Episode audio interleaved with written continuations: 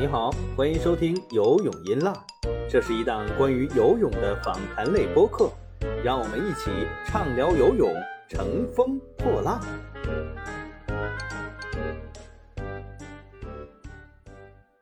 各位游泳音浪的听众，大家好，呃，欢迎收听我们最新一期的节目，我是张斌。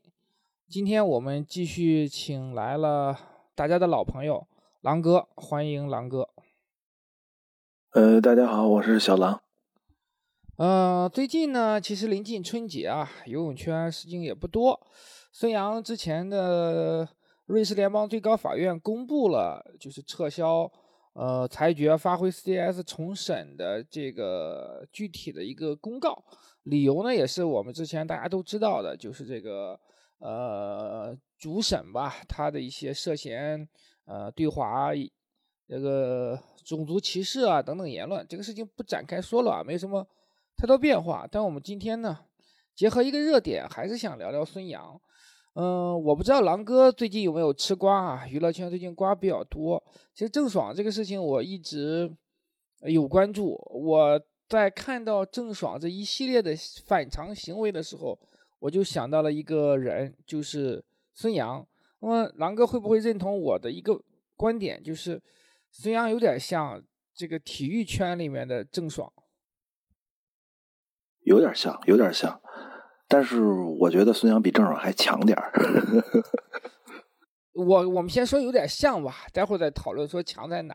呃，你看郑爽，她其实也是，就是她，她是父母，就是从从一开始就是很有目的性的，想把她往明星、娱乐明星这个方向是培养。那孙杨从出生的时候，其实他也是被父母，呃，当成一个未来的运动明星来培养的。就是，就说父母的，呃，目的性很强，而且父母在对孩子的，呃，成年之后的业务方面，就是过多的去参与了。其实郑爽的整个的他的成名之路，包括这一次的种种吃瓜这个行为，他的父母感觉都是在前台的。嗯，孙杨其实也是，他的父母实际上自始至终，在即便在儿子已经到了三十岁这样一个年龄的时候，很多事情其实父母都是在后面再去参与。那么之前我们其实也讨论过很多次，就说父母过于呃参与到孩子的业务范围，那么究竟是好事还是坏事？从这两个事情来看。我觉得他肯定不是好事儿。我觉得还是看怎么参与吧，主要是他们这个父母都已经不是在幕后参与了，都跳到前台来了，这个就肯定是越界了。对，呃，因为他们不仅仅是说在支持啊，在支持孩子，父母支持孩子都是呃，肯定都会给孩子支持。那么他们可能更多的已经参悟到业务层面。而且你有没有发现，郑爽是没有经纪人的？他为什么没有经纪人？就是他们不想让经纪人赚这个佣金。孙杨呢，这么多年实际上一直是有经纪人的，但是他的经纪公司一直在不停的在换，然后呢，呃，几乎是一年换一个。他的父母可能在他们这个团队里面话语权是非常大的。那么这两点我觉得可能不一样，因为郑爽他们那边会觉得，哎，我们不去找经纪人的话，我们把佣金也省下来。那孙杨这一方面可能不太是说会在乎佣金这一块儿，也可能在乎，我们不知道。那他可能更多的是说我在经纪团队里面要更多的话语权。你怎么看这个这个情况的对比？这个其实，嗯，因为我对娱乐圈了解不太多，但我知道好多娱乐明星现在都不要经纪人了，是吗？就是我我感觉这好像应该是很另类的吧。呃，好多明星就是前些年从华谊华谊兄弟跳出来一波人都自己开工作室嘛。我的理解不一定对，但我觉得我的看法是，他们实际上成立了工作室，他是这个工作室的老板，但是。你在做老板的时候，其实还是有经纪人这样一个具体的这个职职位的人，他只不过这个经纪人是你的员工，他在你这领工资，他不太像说，呃，我们传统意义上理解的经纪人是拿佣金的抽成。其实潘晓婷我知道，潘晓婷就是这个模式。潘晓婷那个经纪人就是他的工作室的，呃，可能是合伙人啊，或者是主要的这样一个员工吧。他听命于潘晓婷，但他是经纪人的职责。娱乐圈肯定很多是这种模式的，因为可能他们涉及的，呃，这个钱更多，而且他们的话语权是更大的，所以他其实这些经纪人的作用不是特别大。所以说，如果你完全是拿百分之十或者百分之十五的这个佣金的话，那娱乐明星觉得你你你可能不值这个钱，因为很多业务都是找上门来的，你只需要具体去对接、具体去打理。那么从郑爽这个情况，我觉得跟他们还不太一样。他感我感觉他就是完全没有经纪人这样这样一个岗位，他的团队里面一定是有人的。虽然他说没有团队，但是有一些小助理啊什么之类的肯定有的，但肯定没有这样一个打头的经纪人。这我是这么分析的。啊，你如果这么说的话，那确实是不太不不太一样。就是郑爽，就是连这个职位都没有，这是应该是。对吧？应该是不太不太常见的。就孙杨这个，呃，有经纪人，但经纪人的话语权啊或者地位也是比较比较弱势的。这是因为跟他们父母比较强势有关系吗？我我觉得孙杨这情况就跟你说的那那些自己开工作室的明星有点像，就是相当于我自己是流量，我自己有资源，所以我。经纪人在我这没那么重要，你当一个员工的角色就 OK，就是你是处理专业问题的，但我不需要你来帮我找资源，这就有冲突了。实际上，你看孙杨他并没有说能够你坐在就是人在家中坐，资源天上来，他签的这些经纪公司也都不是说为他打工的，实际上他是和经纪团队合作的这样的一个关系，这种关系，呃，和他的现在的这种对于经纪人的理解。一定会产生冲突的。我觉得看你说的是什么资源吧。如果单纯的是一些纯粹的呃代言的资源和一些经济上的，其实我认为他没有太专业的经纪人也也是 OK 的。但很明显，孙杨有有一阵子是想往娱乐圈去转，那么他绝对需要一个特别专业的娱乐经纪人，因为你没有娱乐圈的资源。他前些年签了一个经纪公司，叫什么来着？顶顶什么来着？那个。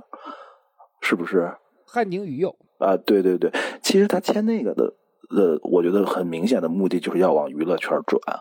但是如果你想往娱乐圈转，你还是这个思路的话，就是我牛逼，然后你经纪人就是我的一个员工似的，那肯定不行。因为还是那句话，你没有娱乐圈的资源，你不知道娱乐圈是怎么回事。是的，哎，据说他和汉宁宇佑那个老板最后闹得不是很愉快。好像也有瓜，但是因为我们是一个严肃、很很严肃的节目，一些没有经过确认的瓜，我们就不展开谈了。那那我终于知道咱们这个节目为什么流量现在还差点儿。对，因为我们我们是一个严肃的节目，如果我们是个八卦节目的话，肯定就不得了了。我们待会儿聊到郑爽的孩子的时候，可以去聊杨哥的八卦。当然我们不知道这个，但是类似的一个八卦啊，我不知道狼哥你有没有什么呃内幕独家的消息可以跟大家分享。我们待会儿再说，还是说一下父母对于孩子的过多的参与这个方面，实际上一定是不好的。呃，那么在郑爽这个事情上，我觉得还有一点就是，呃，可能引起了大家很多的关注，就是他那个声明完全看不懂，就是。他可以没有经纪人，但是你有团队，你是不是应该有团队的人来专门负责，呃，你的社交媒体的一些发声呢？那在这方面呢，我觉得孙杨跟郑爽也有点相似。当然，孙杨的文化水平肯定是比郑爽要高的啊，人家毕竟是上海体育大学的博士啊，这个不开玩笑的，博士在读，苏州大学的硕士，那文化水平一定在郑爽之上。人郑爽也是正经本科，他是是本科是本科和研究生。本科和博士还是有很大的差差距的，好吗？不，你你这就学历歧视了。谁说学历越高越有文化？哎，郑郑爽是是哪个戏剧学院毕业的？中中戏的吧，还是中中央戏剧院的？啊，那那其实，在我我我更想表达的是，在这个事件呃呃，孙杨这个事件出来之后，他在微博上发的一系列的东西，虽然比郑爽那个还是要高级一点啊，至少说文语句通顺，大家能看得懂，但也犯了很多的忌讳，最起码知道说什么，对吧？就比如说，他把一些那种当时未经过脱敏，就是一些涉及到呃当时飞行。药检团队的这个三个工作人员的一些个人的信息披露到自己的社交网络上，引起了一些粉丝的网暴行为。其实你一开始说孙杨跟郑爽像，我为什么觉得他们像？我觉得最像的就是说，他们和他们的父母不知道什么是对，不知道什么是错，不知道什么是基本的普世价值观。我觉得这那就是价值观是价值观都是混乱，对，所以我觉得他们最后就是怎么说，连路人缘都没了，恰恰就是因为这个，就没有最基本的一个跟普通人的共识。你像郑爽，她父母和她在给那个男方打电话时候说的那些话，然后现在他们站出来说是被录音了，当时很激动。我认为你再正常的人。再激动，对自己的孩子在那种时候都不可能说出那种话。但他们的点就是啊，我们是被阴了，我们当时只是只是在吵架，而不是那是我们的本意。你都是成年人，要对你自己的说过的话负责任嘛？对，所以就是他自己对于什么是对错没有概念，他的父母也没有概念。这两这两个人，症状跟孙杨这一点是特别像的，我觉得。那你觉得还有没有一点很像？就是可能对于。呃，眼前的利益会看的会更重一些。嗯，确实，确实。说白了就是说，可能更在乎金钱这个衡量指标。因为我了解的啊，不对，对于郑爽这个瓜，咱吃的不是特别全。包括他在闲鱼上卖什么道具，这个这个可能是贸节目组的道具，这个前段时间大家都知道的。包括呃，他之前开了一个什么炸鸡店。这个定价特别高，然后实际上就主要是吸粉丝的流量这这一部分，呃，以及他说说上一次热搜片酬就会上涨很多，那说明整个他们这个家的价值观里面，可能对于金钱，呃，放在了一个相对比较重要的一个地位吧。最后也是因为说两千万的这样一个款项和他的前男友对簿公堂。那你对孙杨这方面应该也是比较了解的。我不敢说他一定特别在乎钱，但他们相对来说会存在短视的这个情况。呃，肯定会啊。我觉得你你比如说，呃，就是孙杨最有名那个，你全程参与的那个世锦赛的那个什么什么博士饮料那个东西，其实当时大家啊，对张博士茶饮，大家当时都是。挺孙杨的，因为确实是运动员，怎么说利益受损，这个是没问题的。但关键的在于你要看看有哪些运动员会跳出来，会这样的方式跳出来。他跳出来当然很勇敢，很不错。但问题是，这样一定是就好的吗？或者说他真的是因为勇敢吗？你事后想想，这么多年过去了，然后对这个孙对孙杨这个人有了更全面的认知，你可能发现，其实他不是，有可能他就是为了钱，对吧？其实孙那个对，因为伤害到他的对，宁泽涛也是一个很有这个叫什么，这个很勇敢的人，但他抗争的方式是不一样的，对吧？对，包括他其实后来签了很多国产品牌啊，呃，因为据我的了解，实际上是国产品牌给的价格会更高。那么可能同样的情况下，国际品牌呢，它出的代言费一定会更低的。比如说耐克给的钱肯定是会比安踏呀、匹克啊、三六一他们给的更低的。我当然我要重申一点哈，就是君子爱财这个事情，就是爱财不能成为缺点或者是是毛病。呃，我觉得金钱至上，呃，要怎么要客观的看，就是说我们大家都爱财，说说句实在话，大家都是俗人嘛。但，嗯，那么你要有一个权衡。首先，我认为孙杨争取自己的利益，或者是说，无论是郑郑爽也好，孙杨也好，他们喜欢钱，这都不是缺点，不是在我看来不是毛病，只不过是说，呃，你可能因为在爱钱这个方面上的一些行为过于激进，从而导致了你损失了。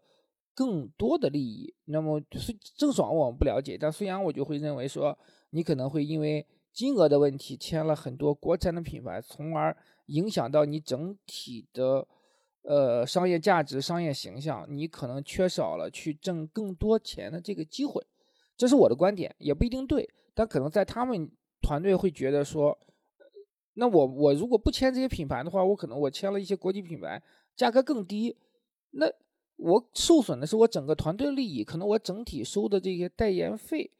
要比现在收的要低很多，会存在这种情况吗？嗯，那肯定会。但我觉得你这个说观点我特别赞同，这个就是没有长远的规划嘛。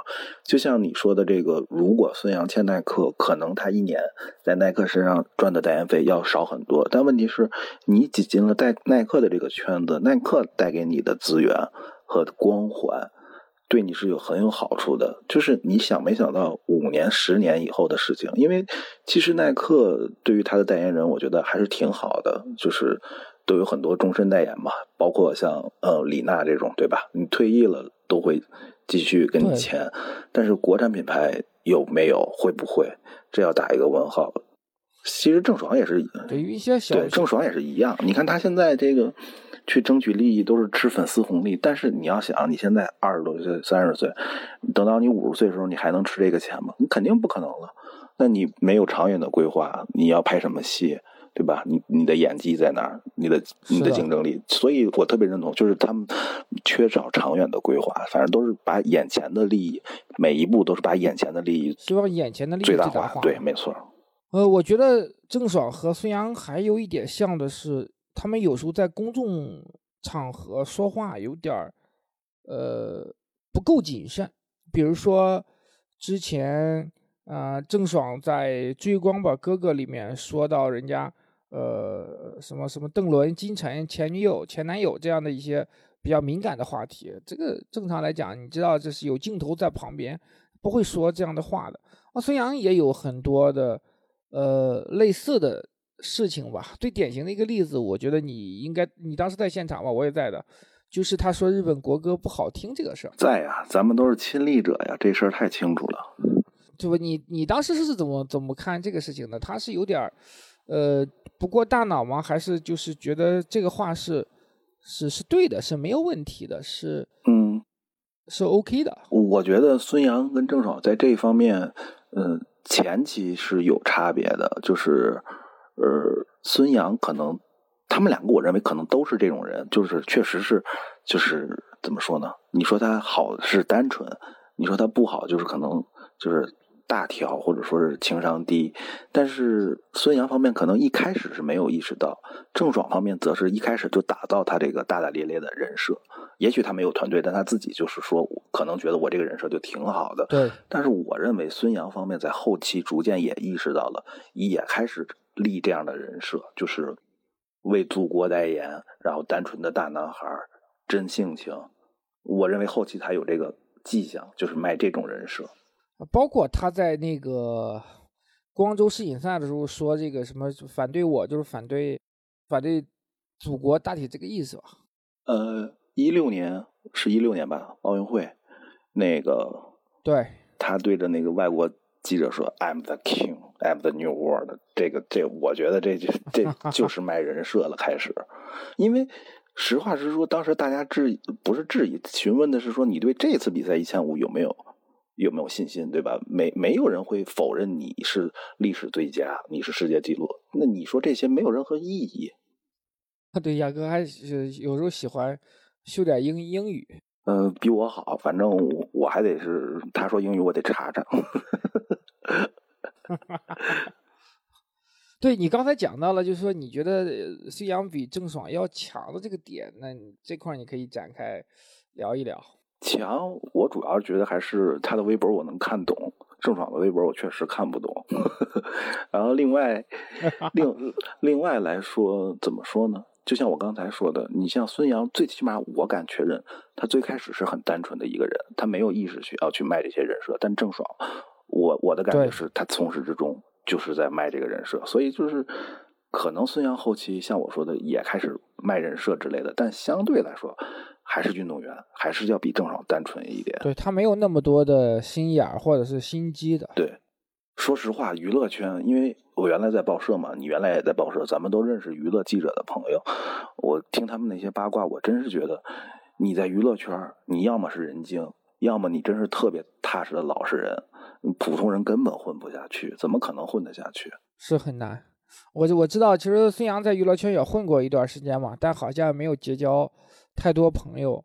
呃，除了他自己的性格之外，或者是说他自己将自己包裹在一个壳里面，然后可能对他对娱乐圈也不是特别感冒的，觉得这个圈子相比体育圈肯定是太复杂了，充满了更多的呃，对一些呃，你懂的一些这些。你别说他了，我我最近看了两个呃，就是有点过气的娱乐明星的专访，呃，做的都做的都很好，一个是。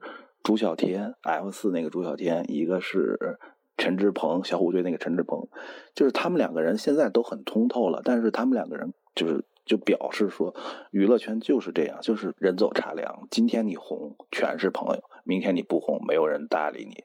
陈志朋说：“我我跟这些演员都做不了朋友，微信加了也不说话，我的朋友都是这些工作人员，他们很真实。”这个是有道理的，其实体育圈也一样，但我觉得娱乐圈更极致吧，毕竟。那是真正的名利场，对吧？你在当红的时候，你有流量，你有名的时候，所有人都想攀附你。但你当当你被呃踩在脚底下的时候，就没有人会去搭理你了。这是都都唯恐避之，唯恐不及。最起码来说，你如果是娱乐圈的话，你红，那些你的演员朋友跟着你是能沾光的。你运动员的话，你再红，你的运动员朋友跟着你，其实沾不了什么光。所以大家不也也还可以啊。比如当年伦敦四乘二百米 那块奖牌，其实全靠杨哥一个人。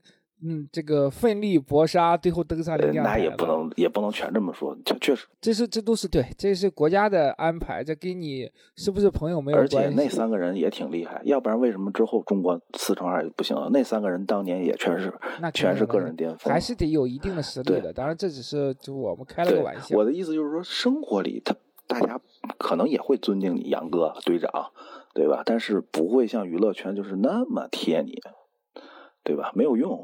嗯，然后我们再来聊也聊聊这个当时孙杨和他，我们严谨的说法哈，就是网络上有一种说法说有个孩子，呃，是孙杨前女友的，被怀疑可能是孙杨的孩子。这个事情我这个八卦我不知道你知不知道，当然我表明一下我的态度啊，我是首先一点我是不太信的，嗯嗯。因为什么呢？因为我当年得到的消息是，他和呃我们山东济南这个姑娘当时分手的时候是应该有协议的。呃，怀孕确实，呃，好像是怀孕这个事情是基本事实吧，也有去呃医院的这样一个一个经历。但是呢，呃，孙杨一方自始终是不带谈这个事情了。到后来。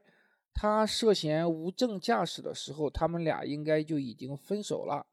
现在呢，有这个这样一个这个孩子，嗯，因为郑爽涉嫌这个弃养嘛，嗯嗯，孙杨这边其实也有涉嫌说这个孩子的问题。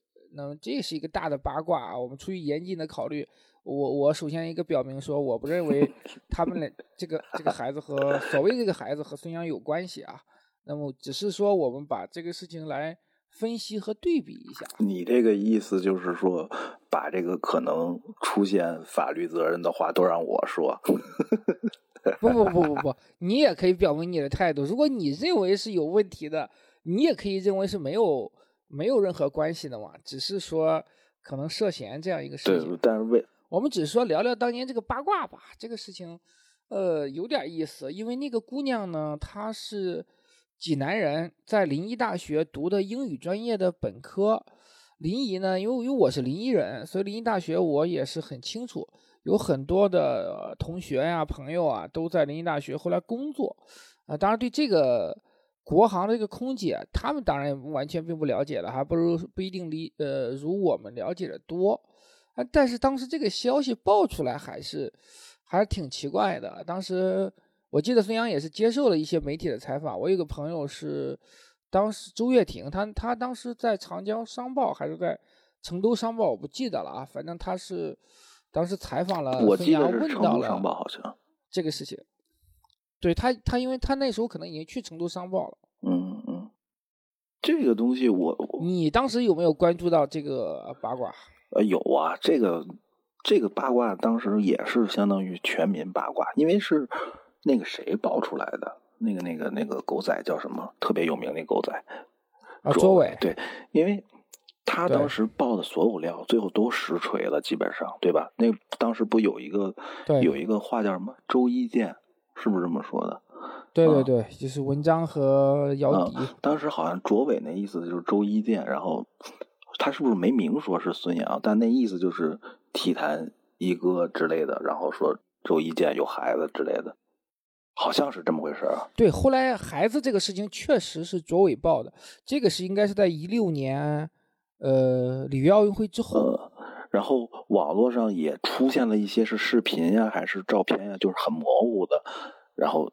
你也没办法确认那个女生是谁，那个孩子长什么样，但是看起来那些照片似乎有一些些像，嗯，孙杨的前女友，嗯。但至少就据说这个孩子运动天赋很出色啊，现在篮球打的不错，好像。但但其实这个虽然后来没有实锤啊，我一直有一个疑问，就是说你你想，就是呃这种这种八卦。为什么爆出来？无非两种可能性，一种是狗仔真的挖到了，然后对狗仔来说有巨大的价值，所以他要炒一波；另一种这个很难，对，让我认为是另一种，就是有一方要炒，对吧？有一方要炒，那那这一方呢？对，无非就是利益的诉求。那如果说孙杨真的当时分手的时候把这些事儿都摆平了，然后该给的钱给了，每个月暧昧支付，那这个女孩当时为什么要跳出来？她是想要更大的经济利益吗？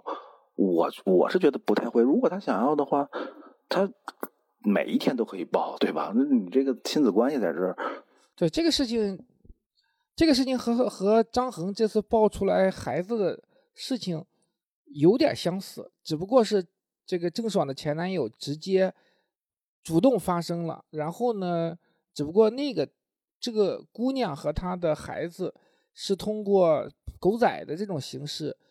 呃，爆出来的，我不相信说狗仔会去去盯着你这样一个默默无闻的一个素人啊，可能是某某明星的前女友，然后你有个孩子，我更大的倾向于是说他们主动的，可能是和你无论是通过什么渠渠道或者途径吧，主动联系了狗仔，把这个事情爆出来，爆出来一定是有诉求的，对吧？有一种可能诉求是我要经济利益，另外一种诉求是有可能是我是要恶心一下你。那我觉得恶心一下这个，我觉得不太可能。都是理性人，孩子都有了，可能还是有利益。那有可能说这个事情爆出来之后，那当事各方有可能涉及到说，哎，通过谈判去把这个事情就解除了。当然这些我们的猜测啊，我们不知道，只不过是说这个事情，呃，孙杨一方没有正式回应，好像是有一个。呃，他的亲戚吧，表弟啊，还是什么之类的，就是发了一个类似于截图。孙杨这边的态度就是说，这这种东西你也信，就类似这样的一个态度吧。我我不确定这不是是不是真的，当时好像有这么一点印象。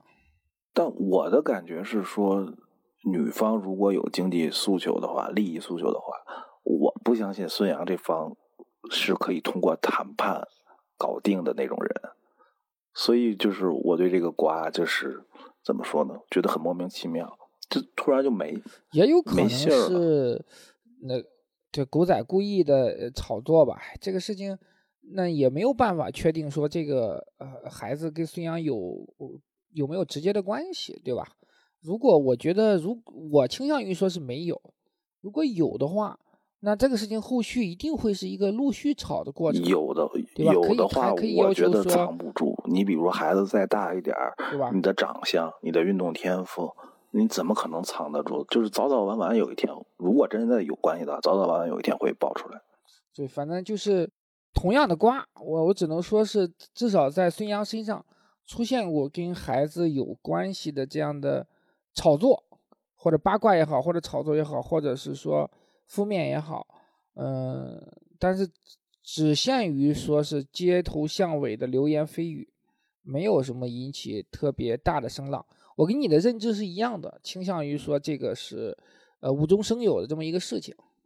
呃，然后你不是咱们这期不是聊孙杨跟郑爽哪儿像吗？其实你这一点虽然是一个怎么说呢？虽然是一个没有确凿证据的一个绯闻八卦，但我认为还是有相似之处的。就是这两个人对待感情，我怎么说呢？还是不够成熟、理性、严谨。就你你感情还属于这种阶段呢，怎么就有可能说是说？这个婚前性行为没有做好防护措施，或者说是怎么可能就去决定要通过这种代孕的方式要孩子，对吧？你这个，我觉得正常的人是不会这样的。对，包括就是当时孙杨也可能很年轻嘛，二零呃一二年伦敦奥运会回来，一三年啊二十出头，正是人生的高光时刻。对于这个爱情的处理啊，我觉得有点过于高调了。因为你是和一个素人这个谈恋爱，尤其你本身是一个很有高光度的这样一个明星，嗯，应该以更成熟的方式来，呃，来进行你的约会呀，你的恋爱。因为你将这样的一个恋爱暴露在大庭广众之下的话呀，不仅对你们这个爱情会带来伤害，而且对于人家这个素人也会带来影。那个时候，说实话，还没有现在这个。网络暴力这么厉害，虽然当时我记得其实，呃，也是有一些网络暴力的，把这个姑娘的恨不得，嗯，各种信息啊，能爆的也都爆出来不少。其其实是一样的嘛，郑爽那边对男方也是有很大的伤害嘛。呃，明星和素人谈恋爱肯定还是要更更谨慎一些吧，因为你不。你对方不是明星，如果你两个都是明星的话，你可能有宣传的诉求啊，或者是有联合捆绑这样一些获得更多经济利益的这样的目的。那你和素人谈恋爱的目的，就是因为你喜欢这个人吧，对吧？嗯，跟素人谈恋爱就要更低调。嗯，最典型的就就是刘刘德华。但也有一种可能哦，当时有可能这个姑娘把这个消息先爆出来的。这个恋恋情这个事情，因为那他比如说他要爆出这个恋情，他呃来他是要会表达更多的诉求。这个事情和后续的有很多类似，呃，好多小鲜肉和那些素人粉丝这个爆出来的有点像啊。他们爆出来这个消息的目的是有肯定有自己的目的的。这个也有这种可能，我记不清了。反正他们俩的合影都爆出来了，肯定是他们俩自己其中之一爆的。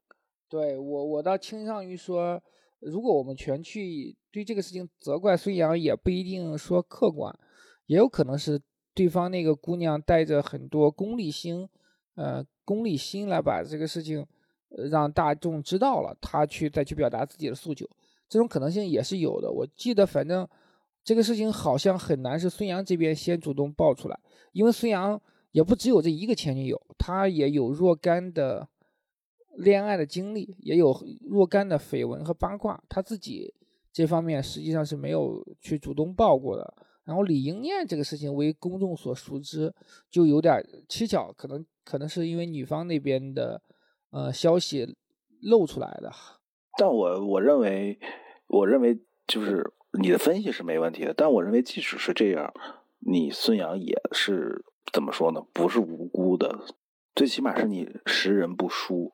我觉得在恋情里识人不淑，然后你倒霉吃亏，那你也最自自己最少有一半的责任。那谁让你看人的眼光不好呢？对吧？是的。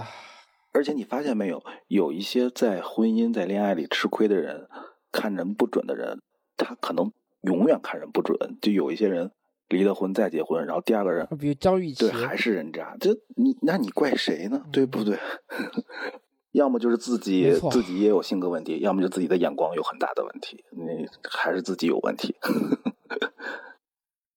是这样的，嗯，反正现在还有一个情况就是说，最后两人比较像的是，经过这么一个事件之后呢，郑爽几乎是社会性死亡，呃，实锤了吧？那孙杨的情况，在至少在这次瑞士联邦最高法院的这个裁决出来之前，很长一段时间呢，十个月时间，也是社会性死亡的这样一个状态。他俩，你觉得未来还能翻身吗？咱孙杨可能翻身的机会会更大一些吧。嗯，我认为孙杨比郑爽强。孙杨这样的再不济多少年之后还能做个游泳教练，你你郑爽能干嘛？对不对？你能当个表演老师吗？我觉得不可能。他有他有啥表演的？而且说实话，孙杨这个东西，嗯，怎么说呢？这个东西比郑爽那个性质还是要好一点。郑爽那种真的是人对也没有形成人神共愤了，全民封杀的这个这个这种状态。对，还是涉及到专专业。而且人家孙杨有一点，我觉得你说的对，孙杨有一点比郑爽强的就是人家业务能力强呀。人家在自己的这个业务领域里是世界第一。对呀，而且这也这也到任何时候，人家是靠游泳能能有饭吃。而且这些东西你是抹杀不了的。你多少年之后，可能这个世界纪录都是孙杨的。哪怕说有人打破了这个世界纪录，他在历史上也是有这个浓浓浓重的一笔的。但是你你郑爽留下了什么？我真的不知道。我郑爽演的电视剧，我一个也没看过。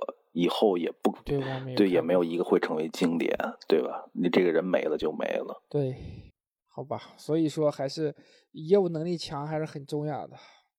等你都落到尘埃里面的话，你业务能力强，你总有一技之长可以养活自己。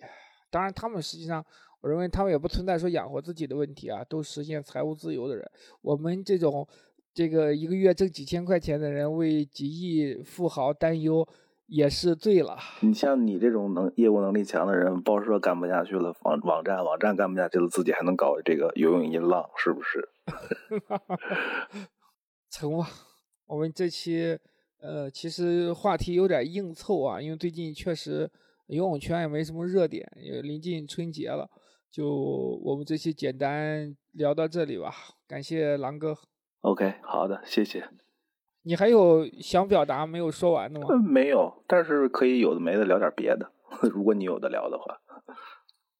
没什么话题了，然后我们再攒攒话题，可能，嗯，春节前后还得再录两期。呃，我发现做游泳这个节目最大的问题是到这个时候就是纯淡季，就是缺少话题了。也希望孙杨这个事情后续。